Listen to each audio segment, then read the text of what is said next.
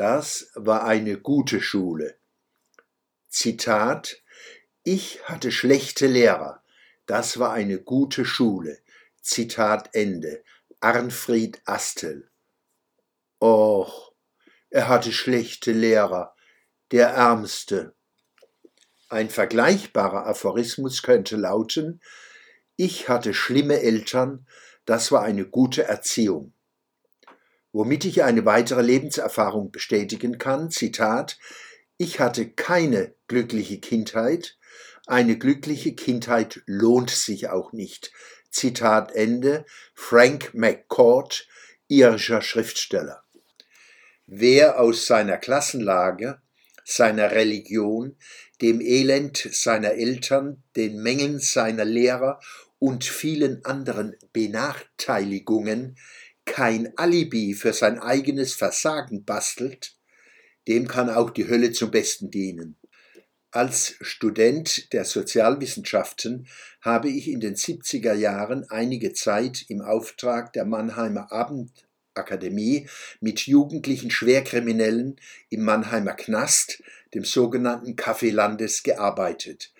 Sie hätten eigentlich nicht in Mannheim einsitzen dürfen, aber der Jugendknast in Adelsheim war chronisch überfüllt, so dass die Unterbringung von Jugendlichen in Mannheim ein Dauerprovisorium geworden war.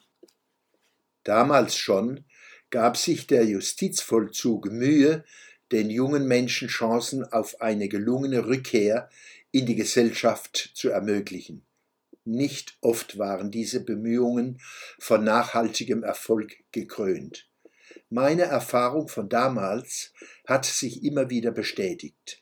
Viele junge Straftäter, wie auch ihre älteren Leidensgenossen, konnten ihrem tristen Leben nicht entkommen, weil sie die Schuld an allem Misslingen konsequent bei anderen suchten.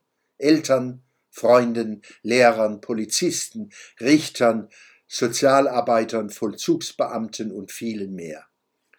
Die wichtigsten Blockaden gegen gelungene Resozialisierung sind nicht Vorurteile der Gesellschaft, sondern der Wille der Gestrauchelten, eigenes Verschulden und Versagen von sich zu weisen, um den Mühen emanzipatorischer Persönlichkeitsentwicklung zu entgehen. Leider gab es auch damals schon Medien, Pädagogen, Sozialarbeiter, ehrenamtliche Pfarrer und Künstler, die diese Menschen in ihrem Selbstmitleid bestärkten, statt ihnen als Widerstand zu dienen, an dem diese sich hätten aufrichten und sich ändern können. Mir begegneten im Knast Analphabeten, die mir einen mit psychologischen Fachtermini gespickten Vortrag hielten, in dem sie mir erklärten, warum sie keineswegs schuld, sondern von der Gesellschaft stigmatisiert seien.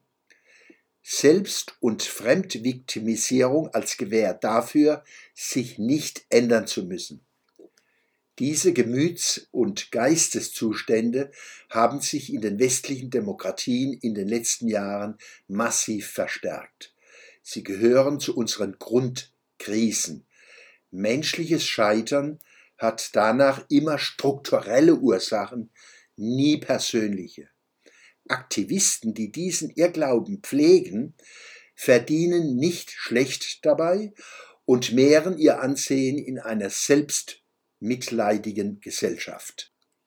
Wo Selbstmitleid und Verweigerung der eigenen Verantwortung überwunden werden, stehen die Türen in ein gelingendes Leben weit offen, jedenfalls in Deutschland. Oder haben wir im Gewimmel der Infantilgesellschaft auch diese Qualitäten eingebüßt?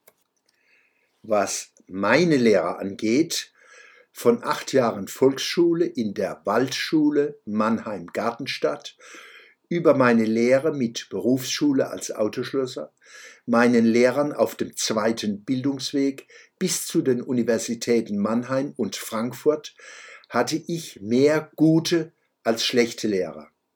In der Waldschule der 50er Jahre waren meine besten Lehrer Fräulein Ebel und die Lehrer Eggert, Fink, Frank und Walz. Für mich gilt, ich hatte gute Lehrer, Das war eine gute Schule. Danke.